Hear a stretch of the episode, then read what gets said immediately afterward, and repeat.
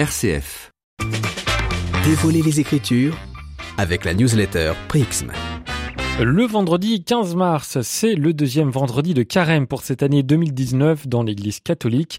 Alors à cette occasion, on parle avec Nicolas Chatin dans la newsletter Prixm du lien entre sacrifice d'animaux et repentir dans la Bible.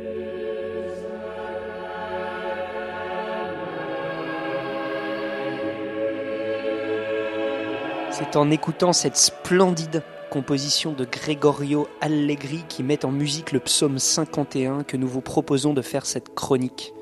Que nous dit le psaume 51 justement? Seigneur, tu ne veux pas de sacrifice, je t'en offrirai. Tu ne prends nul plaisir aux holocaustes.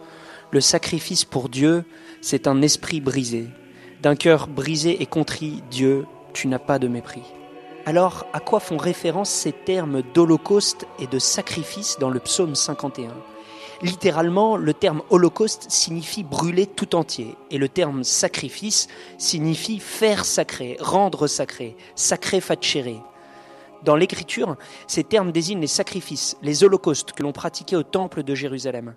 Ces actes précis distinguaient au moins trois moments. D'abord, la mise à part d'un animal, Ensuite, la renonciation à un bien, puisqu'on immole cet animal. C'est sans doute à cette étape-là que l'on doit le sens commun du mot sacrifice, compris comme un renoncement. Et enfin, troisième moment, l'offrande de ce bien, en l'occurrence de cet animal immolé à Dieu. Pourtant, ce n'est pas un tel sacrifice qui intéresse Dieu, nous dit le psaume 51. Tu ne veux pas de sacrifice, tu ne prends nul plaisir aux holocaustes. Dieu veut un esprit brisé et un cœur broyé. Pour saint Augustin, les sacrifices d'animaux n'ont qu'un but pédagogique, nous montrer le véritable sacrifice qui est notre cœur contrit, notre repentir. Voilà ce que dit le théologien Alexandre Schmemann à propos de ce repentir.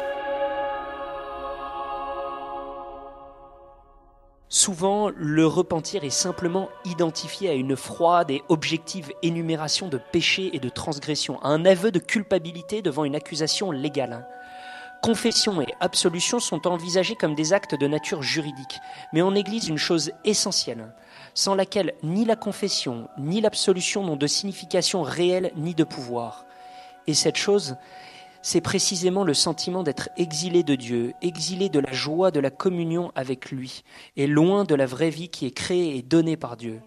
Il est facile en effet de confesser que je n'ai pas jeûné au jour prescrit, que j'ai oublié mes prières ou que je me suis mis en colère c'est tout autre chose de réaliser tout à coup que j'ai souillé et perdu ma beauté spirituelle, que je suis très loin de ma vraie demeure, de ma vraie vie, et que dans la trame même de mon existence, quelque chose de précieux et de pur a été irrémédiablement brisé. Pourtant, cela, et cela seul, est le repentir.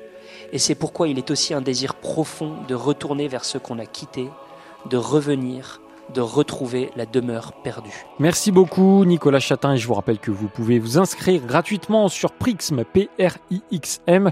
C'est une newsletter gratuite qui chaque dimanche vous présente un texte de la Bible illustré par les tableaux, les films et les musiques des artistes qui l'a inspiré.